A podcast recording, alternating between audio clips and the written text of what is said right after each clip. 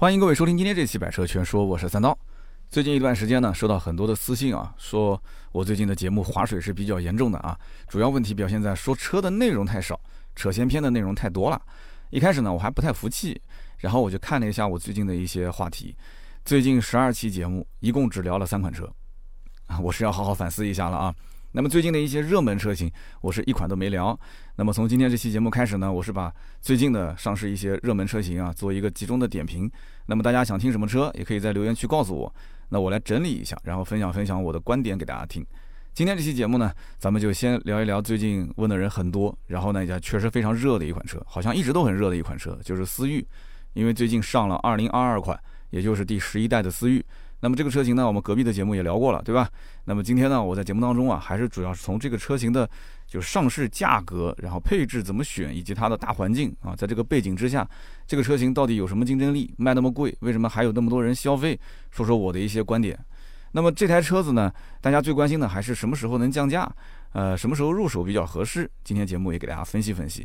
那么下期节目我们就接着聊它的大哥，也就是新款的雅阁。那么关于思域这款车呢，大家已经很熟悉了。我们先不看这个新款具体变了哪些，我们先问个问题啊。如果说你最近想买车，你说把思域放在了备选范围之内的话，那么你觉得这一台思域，你的预算大概应该是花多少万？那有人讲说，呃，差不多十二万到十五万左右吧。我相信大多数的人买这个级别的车型，预算肯定是在十二十五。你说十万以下、十二万以下，那基本上这种 A 级或者 A 加级你买不到，你只能买到再小一点的。你说十五万往上，那基本都是买 B 级车去了，是吧？你说一台紧凑级的轿车，你花个超十五万的预算，你图啥呢？你 B 级车，你像迈锐宝 XL 啊、君威啊、斯柯达的速派啊啊，甚至包括像日产的天籁啊，都可以买得到。为什么要买思域呢？那么实际上，从实际情况上来讲，还是有差别的啊，不完全是这样。首先，你看啊，买迈锐宝 XL 和速派。啊，甚至买天籁的这些人，他们跟思域的客户完全不是一个类型。呃，就好比像我啊，我比较喜欢吃面，我喜欢吃大肉面，对吧？价格便宜啊，这个料又足，吃起来口味也不错啊，主要是方便，对吧？也就点碗面很快上了，吃完就走。但是呢，你要是我媳妇儿，同样啊，如果是二十多块钱的预算，她要中午去吃饭，她如果也是赶时间，她基本上不会吃面条，她可能就是找一个肯德基啊，找个麦当劳买个汉堡甚至他喝杯咖啡，他都觉得说中饭就过去了，对吧？但我不能这样嘛，是吧？思域它价格贵，但是一直很畅销的原因之一是什么？就是基本上没有什么 B 级车是可以平替这款车型的。我觉得唯一能平替这款车的，也就是他们自家的雅阁啊。但是雅阁的价格其实也不便宜啊，长期都是处于这种小几千到一万块钱左右的一个优惠幅度。所以基本上看上思域的客户，呃，大概率是不会有再往上去升级 B 级车的一些想法。那么这里面可能我漏掉了两台车，一个就是像马自达的阿特兹，还有一个就是像别克的君威这两款车。君威因为打完折的价格其实跟思域是差不多的，十五万上下也能买得到。但是你要知道，君威其实这台车子你看上去像是个精装修房，但是实际上它还是缺少很多运动的属性。等会儿后面我会去讲。那阿特兹其实就算打折的话，你怎么打你就打骨折了，你价格也到不了十五万以下啊，是比较难的。那么同级的车型平替思域的多不多？我们讲同级别啊，十二到十五万这个价位，其实你要想同级别去平替思域啊，只有两种可能性。我觉得只有两种可能性，第一个就是你名气比它要响，第二个你的价格比它低。那么我们先看名气比它响的车型有没有？其实这个级别里面，你要说名气比它响，哎呀，这个是真的比较难的。因为思域之所以名声在外啊，主要是它上头有人啊，上头有谁呢？Type R。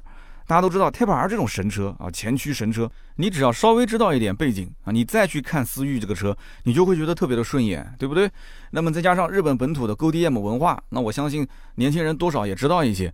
我曾经在2020年的五十七期节目非常详细的介绍过这个 GoDm 的背景。那么再加上现如今本身思域它改装潜力确实也不错，对吧？这个 1.5T 的发动机改装潜力确实也不错，所以很多人讲叫思域不改不如推下海。它确实强于同级别的其他一些车型，所以说买别的车的客户那是买车，那是客户；但是买思域的客户那叫粉丝，那叫信仰。那么在这个级别里面，你说能把客户变成粉丝的车型多不多？那我思来想去，我能想到的就是马自达的昂克赛拉，这个勉强算是啊，把这个客户变成粉丝。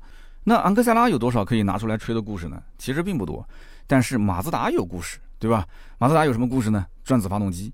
但是转子发动机跟昂克赛拉又没有半毛钱的关系，所以马自达就要做一个压燃技术啊，就明知道说这个压燃技术其实啊，你懂的，对吧？其实感觉也不是特别的深，就觉得说这个技术很厉害，但是真的用到车上，你说省油吧，也没觉得多省油；你觉得动力好吧，也没觉得动力好。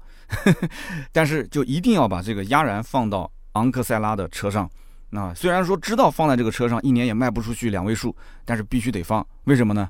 因为这是他吹的资本，这是让客户变粉丝唯一的希望。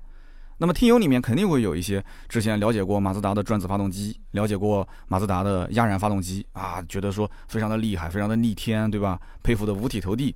然后呢，就刷卡买了一台1.5升自然吸气的昂克赛拉，是不是有这样的客户啊？啊，所以说啊，这个理想很丰满，现实很骨感。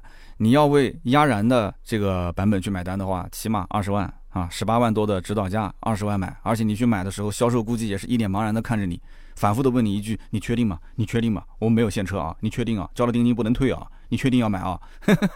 对我们身边遇到过这样的人，其实很多的事实就摆在面前，但是大家呢不愿意去相信，甚至不愿意往那方面去想。车子其实本来就是个代步工具，特别是像这种十来万的车，本质上讲差别不大，但是往往。首次购车的一些客户，他对于品牌和车型的偏好就远远大于车辆本身实际带给他的一些用途。大家想想是不是这么个道理？所以呢，一个成功的产品，首先就是要给客户建立品牌偏见，或者说是车型的偏见。就这种偏见一旦要是形成，就很难改变。就比方说，宝马代表运动，奔驰代表豪华，奥迪代表科技。我曾经就拍视频吐槽过这个事情。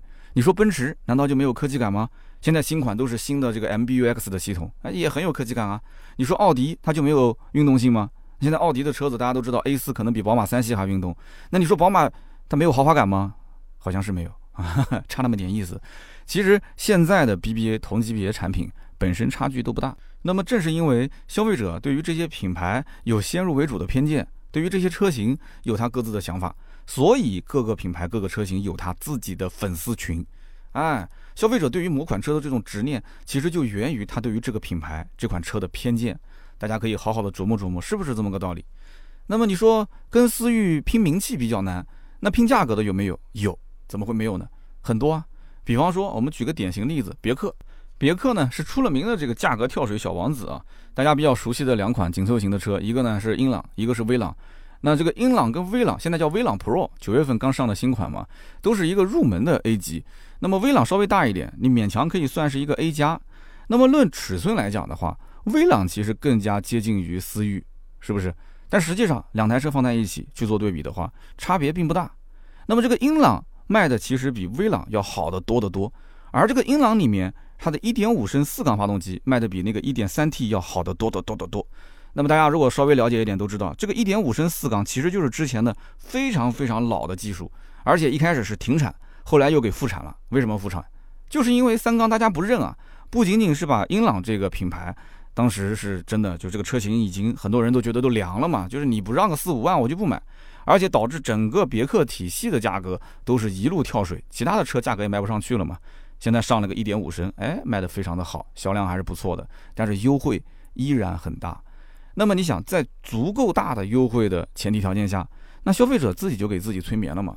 哎呀，这个英朗空间也够用了，没必要去买威朗，是吧？没必要多花那么多的钱。那么英朗到底便宜到什么程度呢？这么跟你讲啊，最畅销的1.5升精英版，指导价十二万五千九，优惠四万多块钱，优惠之后的成交价在八万上下。我们最近的这个订阅号的文章就是有一篇啊，探店探的就是英朗，大家可以去看一下，了解了解最新的行情。那么英朗和思域呢，这两个车子其实都是属于紧凑级的轿车，英朗稍微小一点。威朗跟思域是差不多大的，但是英朗便宜啊！你想打完折才八万，一个打完折才八万的车，跟一个同级别都是紧凑级的轿车的思域卖十四万两千九，你觉得这两台车子它们之间的差距，它们的品质差别能差到六万这么大的差价吗？你要知道，你要买思域的话，你思域往上一个标准就是上一个配置，你可能要加个六七千块钱，很多人都舍不得。这六七千块钱可能要加个运动套件，甚至给你加了很多配置，你都舍不得。但是我现在告诉你，这两台车差了六万，很多人还是会死心塌地的买思域，你信不信？那好，我们再看看威朗，威朗现在是叫威朗 Pro，威朗 Pro 这个车是九月份刚上，比思域上市就早了大概一两个星期。我觉得可能别克的官方还是比较后悔，当时应该迟一点上的。为什么呢？因为它上了以后就发现，其实这一次改款不是很成功。为什么呢？它最畅销的版本十五万两千九，叫乐趣版，它跟思域是一样的，一点五 T 加 CVT 的动力总成。它的配置其实跟思域比是各有优势，它没有明显的说配置上面跟思域拉开差距啊。因为思域这次配置给的还是比较足的一些。那么这款威朗 Pro 优惠现在已经有优惠了，才上市没多久，优惠之后十三万上下，这个车现在市场上优惠大概在两万块钱，两万多一点。那思域最畅销的版本十四万两千九，你一个十五万两千九的，明明是比思域贵一万啊，优惠完之后又比思域便宜了将近一万，因为你优惠了两万多嘛。那你说就差个一万来块钱，别人是买思域还是买你的威朗 Pro？我是觉得威朗 Pro 优势并不大，因为毕竟威朗 Pro 你要了解过之后知道。它其实不是主打操控，它其实也没有什么运动属性。那作为一个家用车，名气也不算大。而且买思域的人，其实一句话就给你堵回去了，说：“哎，我就喜欢操控。虽然说 CVT 也没什么操控，那两个都是 CVT 嘛。但是思域好歹是个多连杆的独立悬架啊，后悬架是多连杆的。你威朗是个后扭力梁的这个半独立悬架，或者说叫板车悬架，再加上本田的信仰加成，怎么算这一万块钱都是比你这个威朗 Pro 要花的值嘛。所以威朗上市有点早。”这个车子其实应该稍微再等两个月，你等思域上了之后看一下它的配置，然后针对性的再去增配，再把官方价格下调一点。所以这台车子其实目前来看跟思域抗衡，可能还是需要后期再降价啊，降两万块钱是肯定是不够的。我觉得至少要降到四万块钱上下才行。所以你要是考虑威朗 Pro，你听我的，再等等，后面的价格肯定会更好。那么后期的话，如果说威朗要再升级啊，增配官降。要换个名字也不是没有这个可能啊，换什么名字呢？我都想好了，叫威朗 Pro Max 啊，非常好。那么接下来呢，我们就聊一聊思域该怎么买。那么我们先说一下大概的行情啊，我是调研了三个不同的城市东本 4S 店，也是非常感谢我们的听友，因为大家知道听我节目里面有非常非常多的一线的 4S 店销售，之前呢我们也是招募了一批，所以我们有两个大的群，这两个群里面大概有七八百号的这个全国各地的 4S 店销售。所以呢，我跟他们进行了电话沟通，了解了一下。那么销售顾问的反馈基本上都比较一致，就是现在的这个思域呢，在原价基础上多多少少呢，啊，会建议啊建议客户加个两千到五千的装潢不等。那么这里面呢，如果你是全款买车，那要求加装潢就多一些；如果是贷款买车，那么要求加装潢那就少一点啊。建议建议啊。所以说各个城市不太一样，但是目前来讲，已经我调查到有的城市，其实你贷款买车，你可以平价订车，就是你不用再去加这个装潢了。那么有人觉得说，那为什么贷款就能便宜一点呢？其实说白了很简单，就是 4S 店因为客户贷款，他既赚到了手续费，你是要交手续费的吗？是吧？还有就是可以拿返点，因为贷款的话，厂家有厂家金融可以拿返点。你要如果走银行贷款，银行这边肯定给 4S 店也会有返点。那么贷款这边既然能赚到一部分钱，那装潢这部分的利润啊就可以把它给舍掉。那么与此同时呢，目前阶段低功率的思域没有高功率思域卖得好。其实这个原因也非常简单，因为前期能够接受加价去买思域的客户，都是对于产品要求很高，但是对于价格不是特别敏感的一些客户。大家想一想啊，十几万我都花了，我肯定不考虑低功率的 1.5T 版本啊，对不对？那这一部分的客户，大多数呢，之前也研究过，甚至于是从上一次的十代思域一直看，然后一直等等等等等，等到现在的十一代的思域。那我都等到今天了，我还买个低功率，那我脑子有病吗？这不是？所以呢，在网上就有很多的一些啊买思域的准车主啊，就说这个 1.5T 低功率版本叫做涡轮减压版车型啊。为什么叫涡轮减压版车型呢？因为低功率的实际的马力只有一百二十九。一百二十九马力什么概念啊？首先，它跟自家的 1.5T 高功率一百八十二马力相差甚远。你想，低功率一百二十九，高功率一百八十二，这个提升不是说百分之十、百分之二十啊，这接近百分之四十啊，相差甚远。更离谱的是什么？就是这个 1.5T 低功率发动机一百二十九马力，甚至连自家的飞度1.5升的发动机一百三十一马力都比不上。一点五 T 比不上一点五升，你觉得离谱不离谱啊？所以很多人就会去觉得啊，我要吐槽一下，但是我也不买嘛，对吧？但是呢，你要知道这个不能光比马力啊，这个我们说一句公道话，你还要看它的扭矩以及它的扭矩介入值在多少转。这个实际的体验不能说光看马力，马力是决定你这个车的最高时速啊，你实际的扭矩的释放的区间才能决定你这个车低速啊、跟车的状态啊、市区开啊到底感觉怎么样，还是以实际的试驾为主。但是大概率上来讲。不会有太多的人买这个思域的低功率的版本，幺八零的版本，因为这车你买回去，我估计大概率也是要换标的啊，要不然这个面子实在是挂不住啊。不过呢，就算你不在乎说啊高低功率之间的差别，尾标是不是幺八零无所谓，对吧？我就看配置，你就算看配置，你还是会选高功率的入门版本，因为高功率的入门版本最划算啊。而且新款之后，它不是增加了很多的一些主动安全配置吗？增加了一些车机的配置嘛，大屏幕嘛，这些都是在高功率的入门版本里面最能够体现。所以说，十四点二九万的劲动版。十四点九九万的燃动版，这两个版本根本就是无脑选，你不用想了，思域要买就这两个版本，性价比是最高的。那么这两个版本也是目前买的人最多的，呃，可以占到基本上一家 4S 店买思域的八成以上。那么颜色方面，白色卖的最好，其次是红色，这两个颜色对吧？你知道 Type R 的，你都知道这两个颜色肯定也是卖的好。那黑色呢？有些人觉得特别酷，但是买回去之后啊，我估计他可能有点后悔啊。首先车子显小。其次呢，时间久了以后划痕特别多，因为黑色特别显划痕。然后第三个就是啊不耐脏，黑色的车子特别不耐脏。那么其他的颜色呢，我建议就慎选啊，其他颜色慎选。那么特别是他们家还有一个叫什么闪裂黄是吧？那个黄色其实怎么看都像是绿色，我估计可能是因为本田官方的领导就比较怕这个绿色，对吧？所以就干脆叫黄色。那么颜色这一块儿，我的建议就是要慎重选择。第一个呢是影响保值率，第二个就是你要选那个冷门色，不是刚刚我说的白的、红的、黑的，你可能订货周期就会非常的长，因为厂家在生产的过程中也是根据订单来啊，白色特别受欢迎，我就多生产一些白色，对吧？那红色受欢迎，多生产一些。那么目前上述的这些畅销配置、畅销的颜色，如果你是选择刚刚说两个版本，颜色也是常规色的话，订货周期在一个月左右。一个月左右提车，因为之前销售跟我讲，九月份九月中旬的订单基本上在十月中下旬就可以提到车。那么大多数人对于订车一个月还是比较能接受的，毕竟是新款刚上，对吧？那么店里面销售也跟我讲，看了之后没买的一些客户，就流失掉的、战败的一些客户，大多数呢都是对价格比较敏感的，对于新款没有什么优惠，而且还要再加装潢，他不太能接受。那么最终买的都是什么车呢？都是那些优惠幅度相对比较大的一些车型。那么说明这些客户对于本田思域的这个信仰也没有那么的大。那么他对于什么所谓的本田用来操控啊，或者是偏运动啊，他也没这个感知。本来就是觉得是个新车，又是个本田，我就过来看看。但是想了想，那其他的日系车不一样开吗？啊，对吧？你说雷凌不比它差，呃，你说卡罗拉也不比它差，那隔壁还有昂克赛拉呢，那车多呢，干嘛一定要买思域呢？别人家也有优惠，对不对？那么就会出现这种情况。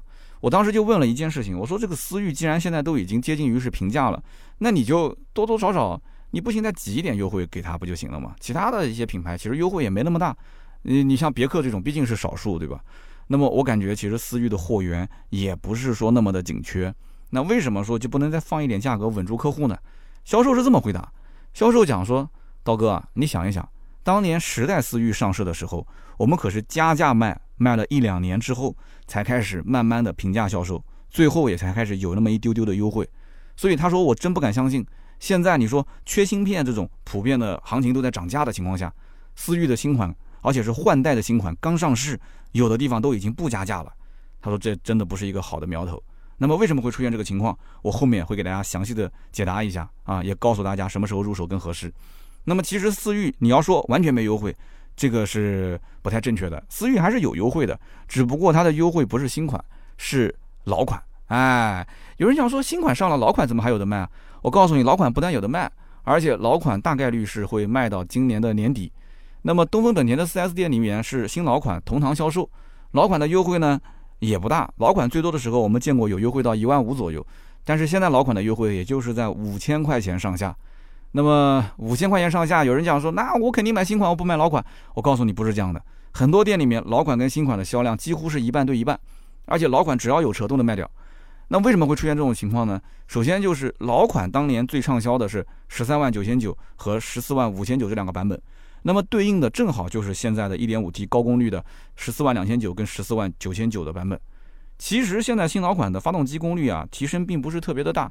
那么这两台车子刚刚也报过价了，对吧？差价大概在指导价差别在三四千块钱，那么再加上这个老款是有优惠个五千上下，新款还要再加价个两千到五千上下，所以这两个车型真正入手的价格应该差别在一万块钱上下。所以说老款的客户呢，觉得说这个造型首先不能变嘛。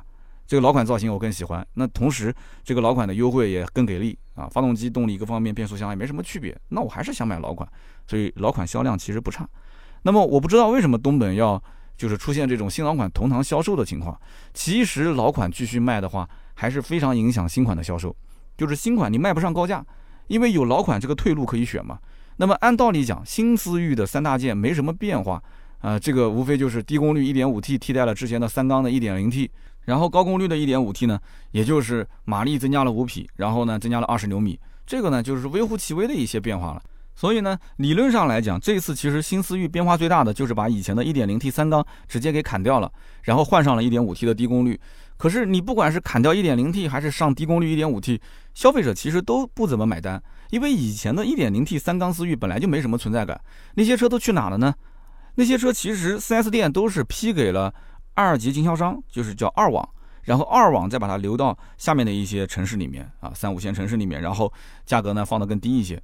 还有一个呢，就是处理给了一些租赁公司，所以你会在租赁公司看到一些思域，有没有人租过车？那个思域是不是幺八零的版本啊？啊，就是这么流失出去的。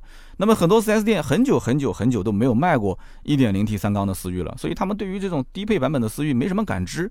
那么 4S 店普遍目前对于 1.5T 低功率的销售也没什么信心，所以今后思域的优惠大概率会从 1.5T 低功率的这个版本开始。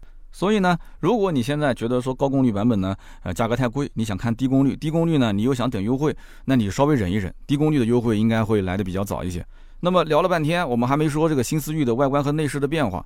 其实从我的角度来讲，我觉得新思域的外观和内饰的变化，那有人喜欢，有人不喜欢。你比方说喜欢的人，那是因为他比较佛系。他可能对生活也没有太多的追求和欲望，他不想挑战，他就想平和一些。老思域就是那种啊，设计的比较妖风肆虐的感觉啊，喜欢的特别喜欢，不喜欢的看都不看。但是新思域，我觉得是你妈妈和你奶奶都特别喜欢的车，它就是这样，柔和家用。那么内饰方面呢，两块液晶屏，老款的思域其实也没有新款看上去这么有科技感，再加上它的新系统，对吧？所以新思域整体来讲应该是。全家上下投票会投的更多一些。老思域，你想全家过审的话，还是相对有点难度的。可能你妈不喜欢，你爸不喜欢，你爷爷不喜欢，你奶奶不喜欢，你外公外婆不喜欢，你老丈人不喜欢，对吧？你丈母娘不喜欢，那这里面可能每一个人都有可能是你的出资方，对吧？那他们不喜欢，你可能就买不了。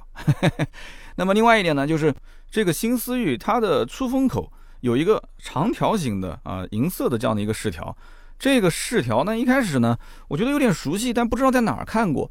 直到有一天上午，我洗完脸，然后准备刮胡子的时候，我拿起我的那个剃须刀，就是那个博朗往复式的电动剃须刀。我这么一看，那个刀头啊，我就笑了。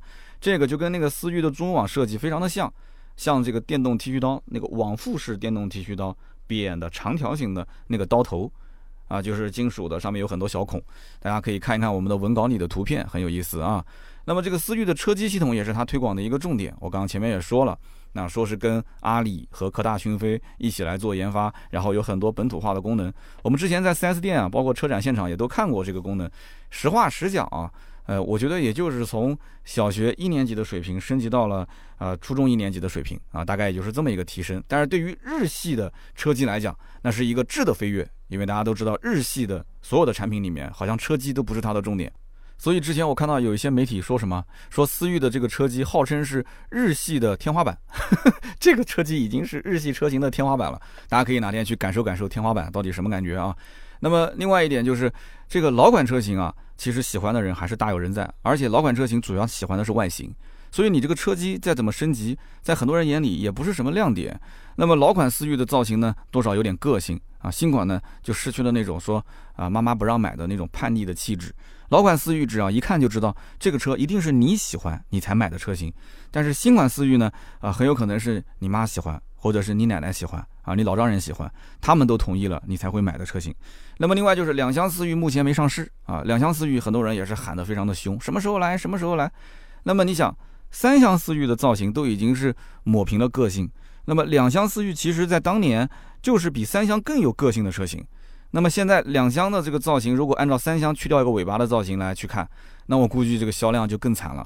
其实思域的两厢看起来，它更像是什么？我们讲老款，就两厢更像是三厢的一个溜背版。呃，其实倒不如说两厢直接改成一个两门版，哎，两门掀背，或者说叫三门掀背，然后呢轴距缩短。反正就是两厢的客户，对吧？就大概率对空间啊也没什么要求，但是他对操控、对于调性，他有很强烈的需求。那么这一批客户，你可以针对性的优化一下。所以我推测新思域年底之前不会有什么优惠，因为新老款都在卖嘛。那么等到老款卖完之后，哎，老款是有优惠的，是吧？停了，没有车了。然后新款到明年的五六月份，我觉得有可能就开始有优惠了，三千到五千上下吧，慢慢的降嘛。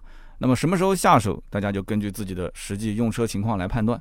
那么这里面呢，还有一条非常重要的信息，我看到很多的一些视频啊、文章都没有说，我给大家稍微补充一下，千万千万不要漏掉了。那就是广汽本田在九月二十八号亮相了一款新车，这个车的英文名呢叫 Integra。中文名叫型格，虽然说这个英文跟中文都非常的拗口，而且普通老百姓听到这个名字呢，也没什么感觉，也搞不清楚这是什么车。但是真本田粉丝啊，真的 GoDM 粉丝听到这个单词，他的心情会十分的复杂。包括听到这个中文名，他也肯定很清楚为什么心情复杂。因为 Integra 在 GoDM 的粉丝里面，它的地位仅次于本田的 NSX 这个神车，它的在圈内的外号叫什么？叫硬地瓜。就跟这个 Integra 的英文正好是直翻过来嘛，硬地瓜也是非常的形象。头文字 D 里面有一段啊，跟高桥启介他的 FT3S 单挑上坡赛的叫东堂熟这个角色，他当时开的就是那一台改装了涡轮增压跟中冷器的 Integra Type R，所以可以讲 Integra 这个车是本田车迷心中最纯粹的两门前驱跑车，没有之一。结果这个非常神圣的名字，哎，拿过来放到了一个思域的换壳车上，这才是重点。这个车是思域的姐妹车型换壳车，你说作为一个本田的粉丝，作为一个 GoDM 的粉丝，他的心情是不是十分的复杂？那么型格这个中文名也不是原创，型格就是 Integra 这个车在香港当地的一个叫法，直接搬过来用了嘛。那么这台车大概率在今年年底广州车展上面会上市啊。因为之前亮相了，隔两个月上市也很正常。那么广告语，我在想，可能大概率会叫“只有真神才能重生”，就这样的一个风格。因为他肯定要把之前的历史拉出来跟大家说一说，要不然你不知道这怎么回事嘛。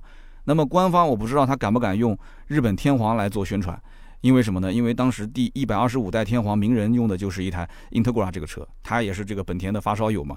那么我们都知道皇室的车基本都是厂家送的，但据说这一台啊天皇开的 Integra。是他自己花钱买的，所以有没有一种可能，就是今后思域的三厢卖得好？因为 Integra 是一个两门的一个纯粹的前置跑车嘛，它有没有可能将来出个两厢啊？出个两门的两厢版？那么不管怎么说啊，思域以前只有东本在卖，那么现在东本、广本都在卖，所以现在的东本思域为什么它的价格会卖不上去，没有加价，提前放水？啊，为什么会提前放水价格？我估计跟这个大背景有一定的关系，就是现阶段能续订单就尽量续啊，后面的这个广本上来之后还不知道是什么个情况呢。那么现在在网上，我看到很多媒体说，这个本田思域的低配最低配十二万九千九买不到，厂家不生产，这个呢绝对是谣言。为什么呢？因为我调研了三家店，所以说这些媒体你就不能稍微调研一下吗？我调研了三家店，其中有两家它的低配都是有配额的，也就是最低的版本十二点九九，所以这个消息是不属实的。你要买最低配能买到，但是最低配的版本呢，确实性价比非常非常的低啊，我也不推荐购买。你除非预算真的是实在实在是你挤不出那几千块钱了，那你只能是买个最低配，因为最低配呢只给配两个喇叭，所以你想飞度呢是一个喇叭都不给，然后思域呢十几万的车只给两个喇叭。我就在想，这个本田的工程师是不是平时没时间听歌，还是怎么回事？就他们对这个音响，可能这个玩意儿他没有任何的概念，他平时也不听耳机，也也不听音响，对吧？就我我调研了三家店，两家都有最低配的车源啊，只是这个车源比较少。而且确实是配置太低了，就是现在新款增加的那些主动安全配置，那肯定是没有的嘛。那么最低配在很多店里面是这么个配比啊，就是它畅销版本中配的话，如果能有个十五台左右的库存，那它的最低配基本上能有个两到三台的配额啊。所以说真正货源最少的不是最低配，我告诉你，真正你买不到的车源是什么？是顶配。如果这家店中配能有个十到十五台的配额，它的顶配也就最多是一台。最多只有一台，不是十一台，最多是只有一台，所以它的顶配厂家可能都知道，十六万三千九这么贵的价格，基本上也不会有什么人买啊。如果是真信仰的话，他也愿意等，所以干脆我就不量产啊，先等你去下订单，下了订单你慢慢的等，是吧？所以厂家就很清楚，买顶配的人就是这么个思路啊。那么因此呢，次顶配十五万八千九，性价比也不高，顶配的性价比也不高，对不对？次顶配其实就多了一些并线辅助、后排出风口、后排 USB。你买个思域，你还天天照顾后排吗？你不会照顾后排的，是吧？买思域基本上都是比较个性、比较偏自我的一些人。那么全景天窗这些感觉都是可有可无的一些配置，啊，真皮座椅，当然了，你说这个车都到了这个级别了，那你就算没有，我后期我自己加不就行了吗？所以顶配十六万三千九，呃，多了一套运动风格啊，多了一套运动套件，反毛皮座椅，大灯自适应，跟那个十五万八千九的次顶配两个车型卖的都不好，除非是真心养真有钱，你去买顶配次顶配，否则的话，那还真不如去买个 B 级车啊！你这样的话，你这个预算都花了，你想你落地都快十八万了，十八万上下没有理由你还停留在紧凑级来选，是不是？那么前面我们也说了，低功率的思域也没什么人买，那么顶配、次顶配也买的人很少，那么剩下的不就是高功率的入门的两款配置吗？十四万两千九的劲动版跟十四万九千九的燃动版，所以很多人最纠结的点就是这七千块钱的差价到底值不值？其实我觉得是值的。十六寸的轮毂升十七寸，而且这个轮毂的配色也会改变嘛，因为它是整体熏黑嘛，所以轮毂也是个亮黑色。再加上你的方向盘从塑料的升级成真皮方向盘，座椅从织物的升级成织物加皮混搭，再加上呢有一个单色的氛围灯啊，一个小年轻的车主，一个氛围灯还是很重要的。以前思域的车内的灯光基本都是浅黄色，呃，很多人不喜欢，吐槽非常多。但是现在新思域的这个氛围灯是红色的，红色还是很有激情的啊，所以你看。很多人就开始在网上讲，哎呀，我就喜欢这个。最关键的是什么？这个七千块钱可以让新思域原本没有什么运动属性、没有什么个性的这样的一个外形，它可以一下子气质就变了。黑色的小尾翼，亮黑的轮圈，黑色的后视镜，黑色的门把手，双边双出的排气。你要是没有这一套，你后面就是一个小尾巴，哎，一个小排气弯在那个地方，啊，你双边双出，气质完全不一样。所以这一套上身的话，整个车精神了不少。所以如果是我买思域，我基本上百分之百就是这个版本啊，十四万九千九这个版本叫做燃动版，我不会犹豫，所以十几万都花了，我不差这七千块钱。你要如果说你十几万花了，就是差了七千块钱，或者你觉得七千块钱花的不值，那你就要坚定，你将来买过之后，你不要再上某宝，你不要再上 PDD 去去买一些配件自己去装，那你还不如当时一步到位呢，是吧？所以节目最后呢，我再给买思域的朋友两个提醒啊，第一个就是新老款。在主被动安全方面有很大的差别，比方说气囊的数量，比方说 L 二级的这个辅助驾驶，这些都是有升级的。你不要一味的追求个性，你说啊只有老款好看，新款不好看，这个颜值这个东西啊，有的时候你看久了你也就习惯了，对吧？你要实际一些。如果你是经常跑长途，如果你要经常走一些陌生的道路，路况相对比较复杂啊，人车混行啊这些，我建议还是买新款，安全性更高一些。那么另外一点就是新思域目前的贷款是没有任何的贴息的政策。厂家对于利息没有补贴，所以你要注意了，各家店的贷款利率差别非常大，这个跟他们啊与当地的银行的这个呃合作是非常有关系的啊。强势一些的品牌在当地，比方说量非常的大，它的利率可以做的比较低，也就是低到大概在三年十二个点左右。如果说不是特别强势的，跟银行关系也一般的啊，包括厂家的金融贷款的利息没有补贴的情况下，还是非常高的，大概在十五个点到十七个点之间。你想一想，以前的那些很多品牌贴息之后，三年才九个点啊，甚至八点几个点，我们都见过，这个差别还是比较大。如果再额外收取手续费的话，那你想，思域即使是不加装潢啊，不给你加任何的费用，单是贷款这一项，各家店之间它的差价还是非常大，会影响你最终的成交价。所以你一定要问清楚啊，贷款的这个详细的费用。那么好，以上呢就是本期节目所有的内容，感谢大家的收听和陪伴。那关于思域这台车呢，我相信如果你要想买的话，我说的还是非常的清楚了。那么同时，大家对思域比较感兴趣的呢，呃，这里相应的话题你也可以配合周边的呃节目听车场。啊，两期一起听，我觉得你就能更加全面的进行了解了。那么今天这期呢，我们就聊到这里。下一期呢是聊雅阁，也千万不要错过啊。下期节目呢，关于雅阁的稿子我也写了一半了啊，这里面也是有非常多的可能跟我以前对于雅阁很多的一些印象跟新款之间的一些差别，跟大家去分享分享。那么上期节目呢，我们聊的是啊我的银川之行、虎克之路，很多人呢也是比较喜欢听这样的一些游记，但是有些人就是还是喜欢听车，这个没办法，众口难调啊。那么上期节目呢，我看到有一位听友叫做乾隆 E 三啊，这名字起得非常的大，叫乾隆啊。他说游在宁夏，吃在吴中。三刀，呃，是宁夏银川，不是宁夏，宁夏是隔壁的甘肃的。所以你看，你就调侃我嘛，我乐乐不分嘛，是宁夏，不是宁夏，是吧？哎，所以这个哎，但是呢，很多的听友都会说到，呃，三刀你要如果去银川，你要如果是个吃货，你一定要去吴中，所以也给我种了个草啊，所以下次有机会我再去一趟，呃，银川周边，我一定要跑到吴中去好好的吃一顿。然后之前还有一个听友说阿拉善的当地人啊，然后出差，他现在在深圳是吧？出差去到这个有跟我吃的是同一家嘛，就是怀远夜市旁边的这个国强的手抓，他也觉得不好吃。所以你想，阿拉善的当地人都觉得说这个羊肉不好吃，对吧？然后哥们儿都推荐我去吴中，所以我们的听友下次有机会我们一起去吴中啊，我们去组团吃羊肉，嘿嘿，找我们当地的听友带队，然后呢，我们这个你带队我掏钱啊，大家一起吃，一起来聚个餐。下面一位听友呢叫做 B A C M O N O 什么 Back Mono Back Mono，他说听完刀哥的节目，我更加的后悔结婚了。哎，我当时看到这条评论我就觉得很惊讶了，我这期节目从头到尾。我哪一段让你能感受出来说，呃，后悔结婚呢？我带着我的老婆孩子一起去银川，然后呢，虎鹤之路，我老婆还帮我去拍视频，也很辛苦，对吧？只不过现场没网络，然后他们也不能去坐这个越野车，因为比较有危险嘛，就小孩不能坐嘛，老婆要陪孩子嘛。啊，没没没没说哪边说我后悔啥的，你这别把锅往我头上扣啊！这我绝对我我不承认。你你怎么会听出来说后悔结婚呢？我只不过是在最后一段我说了，如果你要跟兄弟们去沙漠里面玩沙，或者是你要玩这种攀爬的话，那你就不要带老婆孩子去了，因为老婆孩子确实不能玩这个，比较有危险性。那如果说你们一家三口要去开到野外，然后呢去做做饭，对吧？然后一起这个聊聊天，那这种越野小的穿越还是比较合适的。这段话我觉得没毛病啊，是不是？你最近对于这个婚姻啊有一些什么样的不同的看法？所以你听到这里突然有了一些感触。我奉劝哥们儿一句啊，这个好好过，好好过啊！结婚是一个磨合的过程，这个婚姻啊，有的时候到了一定的年限，确实是左手摸右手，但是左手摸右手，他摸的摸时间久了，他还是有感觉嘛，对吧？所以千万千万不要说后悔结婚这个话。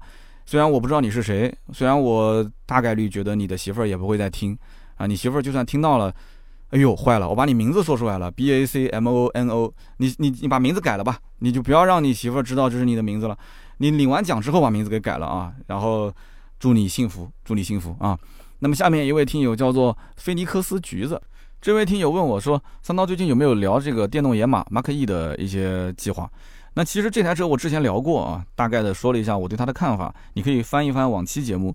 另外就是这台车呢，南京地区的试驾车要到这个月月底才有可能上，因为这台车子目前来讲，厂家的产能不知道怎么回事，特别特别的少。啊，可以说已经是严重影响到了，就是订车客户的情绪。很多人是非常早就已经订车了，然后一直提不到，一直提不到。那么现在 4S 店你更不要提说试驾车了，他没有试驾车啊，连客户的车都交不出来。那么隔壁的停车场，过两天兔子他们会去聊一期这个车，因为兔子本身是野马车主，他对于福特的这一台电动车叫做野马 Mark E，他有自己的想法啊。那么就像我们今天节目里面聊到的，广汽本田。啊，把这个思域的兄弟车型取名叫型格，叫 Integra。那很多的一些 GDM 粉丝、本田粉丝，他也不太能接受啊，对不对？那就是一个道理，大家可以去听一听。那么等到这个车有试驾车，我试完之后，在节目里面再跟大家进行分享。那么好，以上呢就是今天这期节目所有的内容。那么感谢大家的收听和陪伴。如果想关注更多的原创内容，可以啊上我们的公众号“百车全说”。那么同样进我们的社群也都可以在这个公众号里面找到。我们还有更多的探店的内容，还有我的每一周一期的长视频和我的短视频啊，很多的内容大家可以去看一看，一起交流。那么今天周三的节目录完了，呃，星期四的下午一点到两点，我在一直播，大家记住了啊，是一直播。我的账号叫百车全说三刀，房间号是二六八八三二四五。大家如果有时间呢，可以抽空来一来我的直播间啊，进行互动。在互动的过程当中，我会抽取一台小新 Pad，就是联想小新 Pad。啊，你可以拿回家玩啊。那么同时还有宝马提供的小熊，还有我提供的百车全说的 T 恤，还有百车全说的帽子，非常多的礼品啊。如果直播间人不多的话，那你的中奖率就非常非常的高。所以呢，大家记住了啊，就是明天星期四的下午一点到两点，在一直播平台，包括新浪微博也可以看到，就是百车全说三刀这个账号啊。你如果想进群的话，也可以找盾牌，然后盾牌可以把你拉到我们直播群里面，这样的话更方便去看直播。那么同时呢，星期四的晚上我就直接到杭州了，然后星期五我会试驾一整天，大家非常关心的现代的库斯图这个车。那么同时呢，我会拍一段小视频，这个视频呢，我到时候发到微博，应该就在微博一个地方发。大家如果关注我的微博，可以看到我对于这个车视频里面的一些评价。那么好，以上就是今天节目所有的内容，感谢大家收听啊！最后的都是我们的老铁，我们星期六呢接着聊，拜拜。